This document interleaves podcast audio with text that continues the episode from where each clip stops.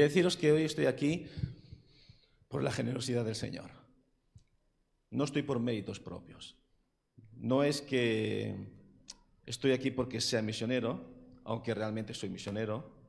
No estoy aquí porque haya fundado nuevos pasos, aunque realmente he fundado nuevos pasos. Estoy aquí porque Dios tiene misericordia y gracia de nosotros. Amén. Y como decía, todos estamos aquí por la misma misericordia y gracia de Dios. Y es que Dios no nos trata de acuerdo a nuestros méritos. Si fuera así, difícilmente podríamos estar aquí, ¿verdad? Dios nos trata eh, de forma amorosa y se empeña en salvarnos y amarnos porque tal es su generosidad, tal es su amor. Y de eso es lo que quiero compartir con vosotros. Quiero compartir con vosotros de la generosidad de Dios. Y cómo gracias a la generosidad de Dios nuestros hogares, nuestras iglesias o las misiones pueden seguir creciendo, pueden seguir estableciéndose de forma correcta y sana. Cuando hablo de generosidad, quiero que sepáis algo. No estoy hablando de dar dinero. Saca eso de tu cabeza. Cualquier persona puede dar dinero y no es generosa por eso. Cuando hablo de generosidad, estoy hablando de darte a ti mismo. Dar eso que tú consideras tu tiempo, pero que realmente no es tu tiempo, es el tiempo de Dios. Cuando hablo de generosidad, estoy hablando precisamente de eso, de dar de darnos a nosotros mismos delante de Dios. Y quiero empezar con este versículo en el libro de Romanos capítulo 8, versículo 32. Romanos capítulo 8, versículo 32. Gracias. Si pueden abrir su Biblia, por favor, ahí. Amén, ¿lo tenemos? Amén. Dice la palabra de Dios, yo, yo tengo la versión internacional, pero es igual. Dice lo siguiente, el que no escatimó ni a su propio Hijo, sino que lo entregó por todos nosotros, ¿cómo no habrá de darnos generosamente junto con Él todas las cosas? Lo vuelvo a repetir. El que no escatimó ni a su propio Hijo, sino que lo entregó por todos nosotros, ¿cómo no habrá de darnos generosamente junto con Él todas, todas las cosas? Amén. Esto suena muy bien, ¿verdad? Yo no veo ningún condicionante aquí. Yo veo que el Señor, nuestro Dios celestial, dio a Jesucristo y con Jesucristo todo lo necesario para que nosotros pudiéramos vivir la plenitud de Dios o como hijos de Dios.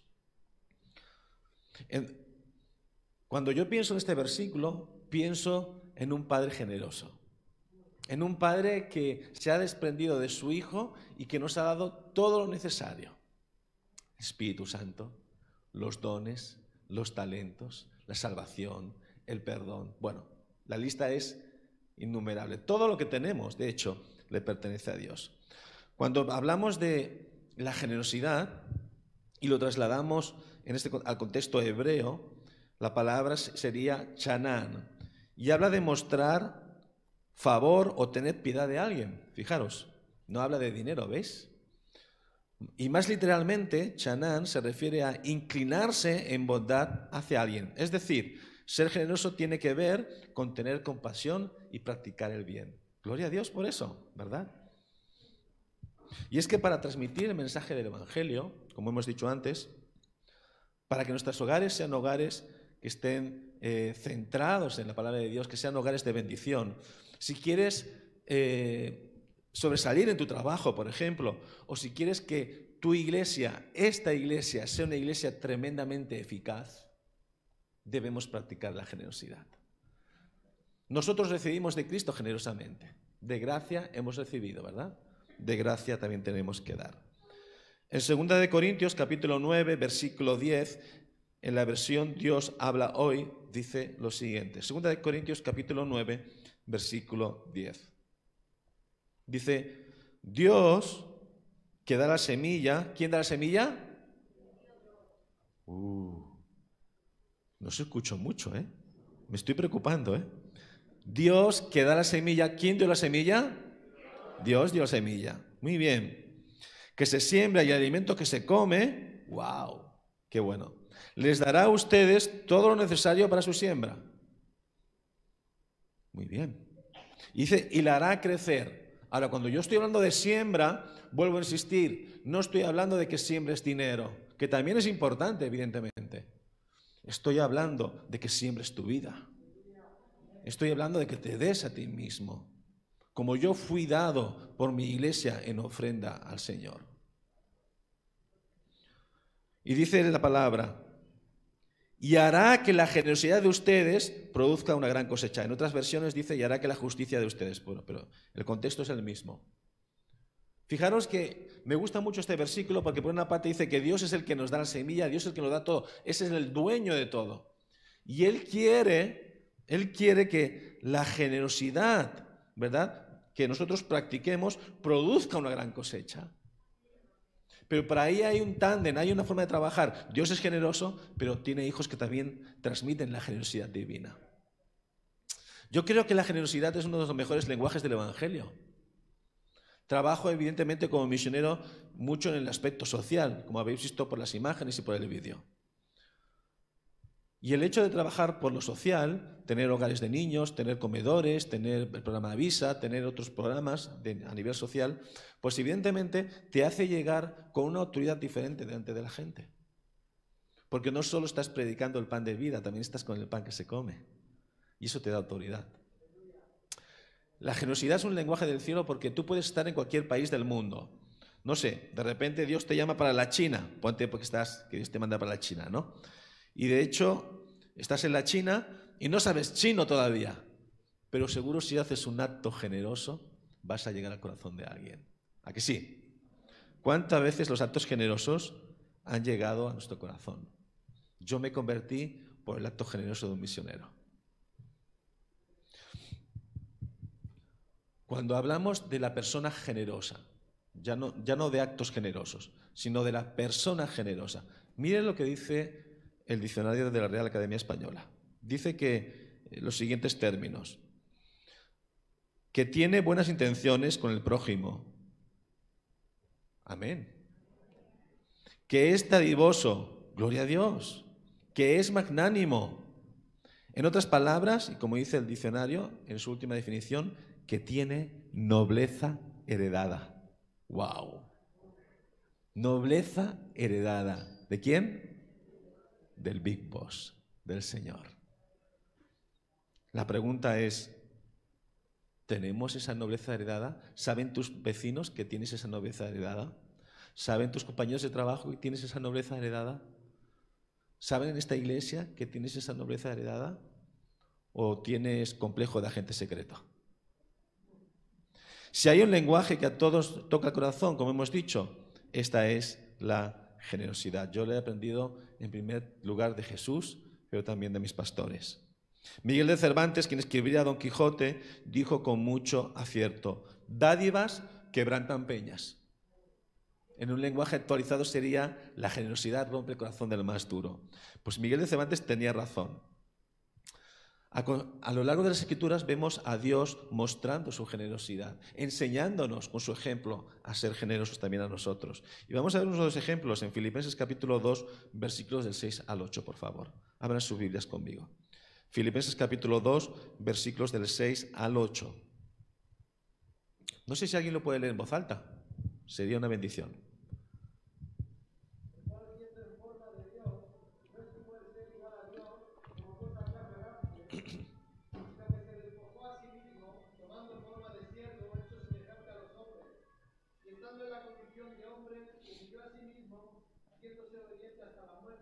Muerte en cruz.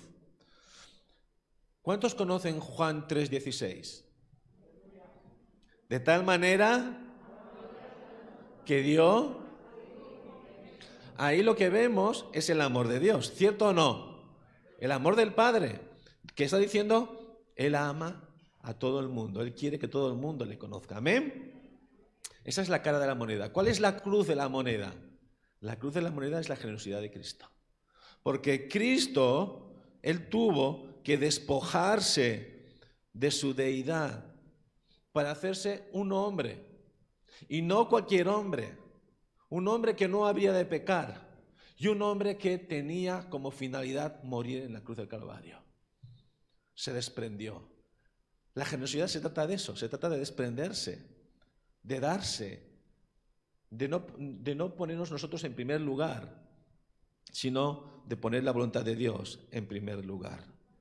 Así que aquí vemos este maravilloso ejemplo de Jesucristo desprendiéndose de su deidad, haciéndose hombre de forma generosa, dándose para que el amor de Dios Padre llegue a todos nosotros. En Deuteronomio capítulo 15, versículo 11, Dios ordenó al pueblo de Israel lo siguiente, nunca dejará de haber necesitados en la tierra, y por eso yo te mando que seas generoso con aquellos compatriotas tuyos que sufren pobreza y miseria en tu país. Pero si hay un versículo que a mí me confronta, es este versículo del apóstol Pablo que voy a compartir con vosotros. Es como si cada vez que lo leyera, el Señor me diera así unas palmaditas en la cara y me dijera, espabila, ¿verdad? Está en 1 Corintios capítulo 10, versículo 24. Y dice así, que nadie busque sus propios intereses, sino los de prójimo. Yo trabajo con niños, trabajo con padres, ministro en una iglesia, y este, todavía este, este versículo me sigue confrontando. Me sigue confrontando. Que nadie busque sus propios intereses, sino los del prójimo. ¡Wow! Uf, yo no lo he conseguido todavía. Estoy en el camino, prosigo hacia la meta, pero cuesta, ¿eh? Cuesta. La generosidad, o sea, el darnos a nosotros mismos, dice también las escrituras que es como la fe más pura. Si me has escuchado bien, la fe más pura. Abre tu Biblia conmigo en el libro de Santiago, capítulo 1. Santiago capítulo 1, versículo 27, dice lo siguiente. La religión pura y sin mancha delante de Dios el Padre es esta, ayudar a los huérfanos y a las viudas con sus aflicciones y no mancharse con la maldad del mundo. Este versículo está hablando de la obediencia realmente. ¿Qué está diciendo? Está diciendo que la forma más, más clara, más pura de tener relación con Dios Padre es obedeciéndole. ¿Cuándo le obedecemos? Pues cuando ayudamos a los huérfanos, a las viudas, cuando predicamos el Evangelio, cuando vayamos una milla más allá, estamos obedeciendo la palabra y luego dice, y no manchándose de la maldad de este mundo. Esa es la religión más pura sin mancha. O sea, habla de la obediencia como forma de practicar una fe verdadera. Pero claro, lo que no dice este versículo, aunque está totalmente implícito, es que para ayudar a los huérfanos, para ayudar a las viudas, para predicar el Evangelio, para ir una milla más, necesitamos ser generosos. Necesitamos vivir la generosidad de Dios y ser generosos con nuestro prójimo. La religión pura y sin mancha delante de Dios Padre es esta, ayudar a los huérfanos y a las viudas en sus aflicciones y no mancharse con la maldad de este mundo. Esta última parte siempre me llama la atención porque, ¿qué es eso de la maldad de este mundo? Estoy seguro que si os pregunto a cada uno, cada uno me va a decir en su noción qué es la maldad de este mundo, ¿no es cierto? Pero si vemos el contexto de la Biblia, en este caso, en este contexto se está hablando de la obediencia y de la generosidad. Por lo tanto, la maldad de este mundo sería hacer todo lo contrario. Sería desobedecer al Señor y por lo tanto ser no generosos, sino egoístas. Así pues, mientras que el egoísmo es lo característico en este mundo, en esta sociedad, la generosidad debería ser el atributo inconfundible de todo hijo de Dios. Yo sé que aquí hay muchos hombres y mujeres que son generosos sin duda alguna. Pero también sé que al igual que me ha pasado a mí, seguramente estaréis también heridos. Seguramente alguien se aprovechó de vosotros en algún momento. Seguramente habéis aprendido de esta sociedad de que hay que andarse con pies de plomo, ¿verdad? Quiero deciros que Jesús fue generoso hasta el último momento. Él estaba en una cruz, quiero recordar, y en esa cruz todavía perdonó a aquellos que le habían crucificado. Y no solo eso, todavía tuvo tiempo para evangelizar que estaba a su lado. Él practicó la generosidad hasta el último momento y es el máximo ejemplo de que tenemos que vencer el mal con el bien. ¿Y cómo hacemos esto? Pues cuando nos damos. ¿Sí? Me gusta mucho que cuando pienso en, en darse, ¿no? y en, y en darnos. Pienso sobre todo en lo importante que es que nosotros lo hagamos a pesar de las afrentas, como Cristo también lo hizo. ¿Habéis visto la película? ¿Habéis visto eh, la presentación que os he enseñado? Quiero deciros que esto es posible por la generosidad de muchas personas, por la generosidad de muchas personas también en Bolivia y sobre todo porque hemos perdido el miedo a compartir y a darnos. No tengas miedo de darte. Yo sé que cuando alguien te ha herido es difícil volver a darse.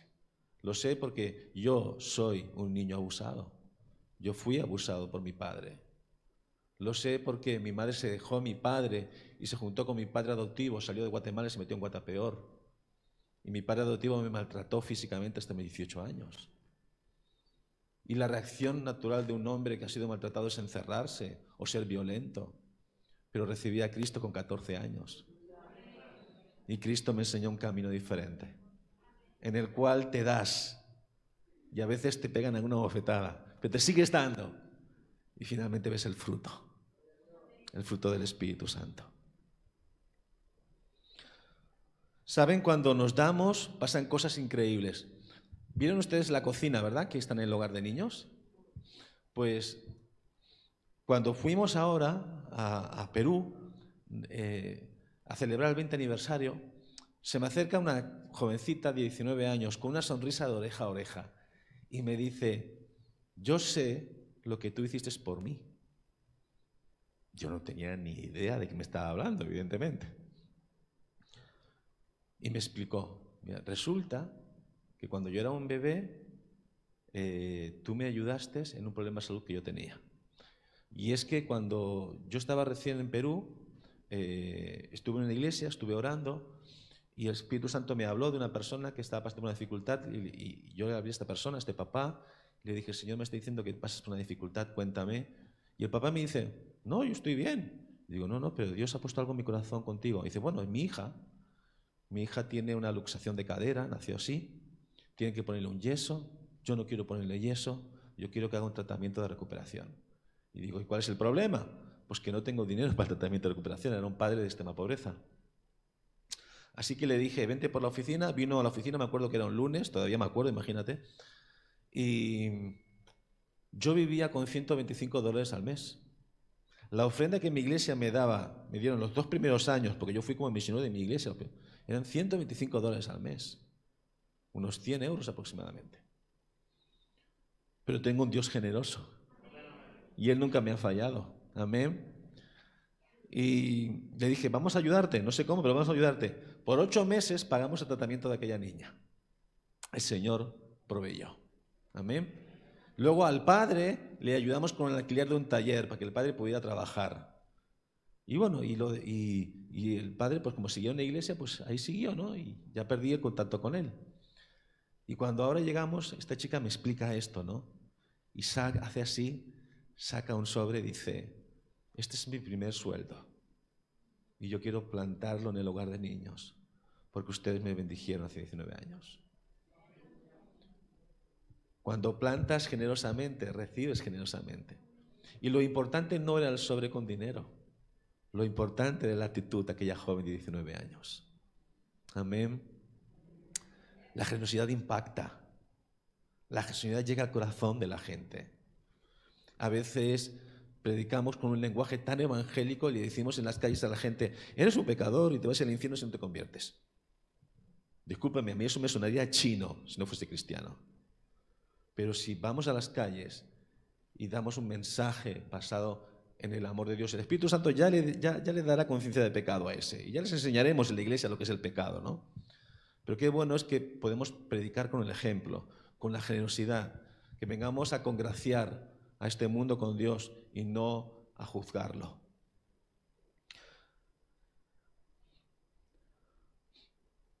En Proverbios capítulo 11, versículo 25, la palabra dice, el alma generosa será prosperada.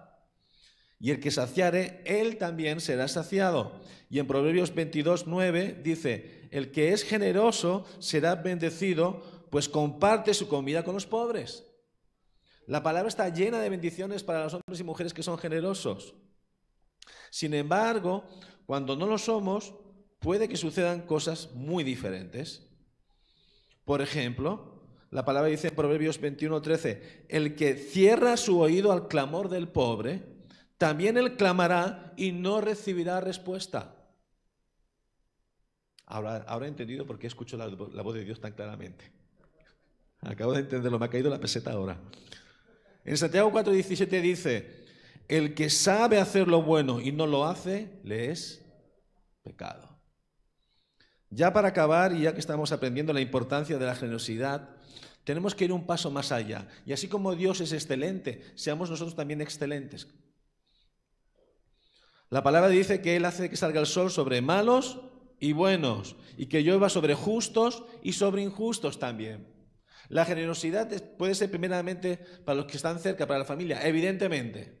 Pero a veces la generosidad va a ser para aquel que te da la tabarra, a veces el Espíritu Santo te va a decir, comparte con aquel vecino que te tiene hasta aquí, o con el compañero de trabajo al cual no soportas o que te está persiguiendo.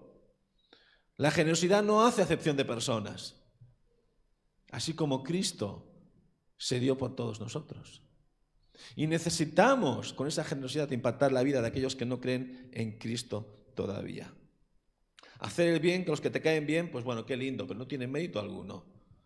Si haces bien con aquellos que el Espíritu Santo te pide que hagas, pues entonces eso va a ser diferente.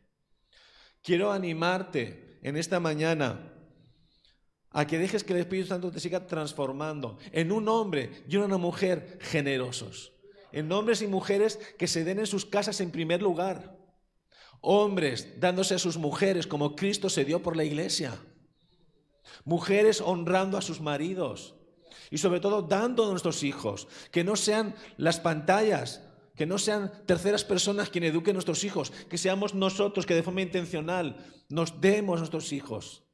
Para eso los tuvimos. Sé generoso aquí en tu iglesia. Dile a tu pastor, pastor, ¿en qué puedo servir? Quiero compartir lo que Dios me ha dado. Así sea barriendo el suelo.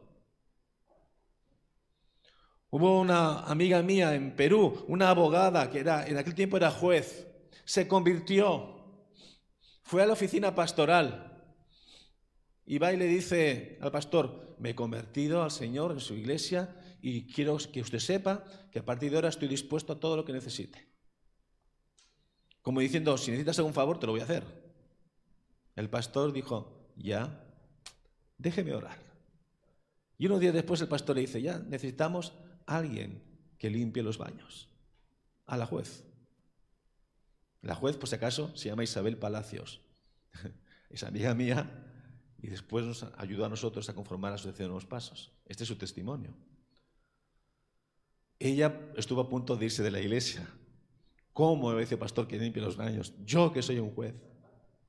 Pues bueno, echó la cabeza y esos baños que ella limpió estaban tan limpios que te podías convertir dentro.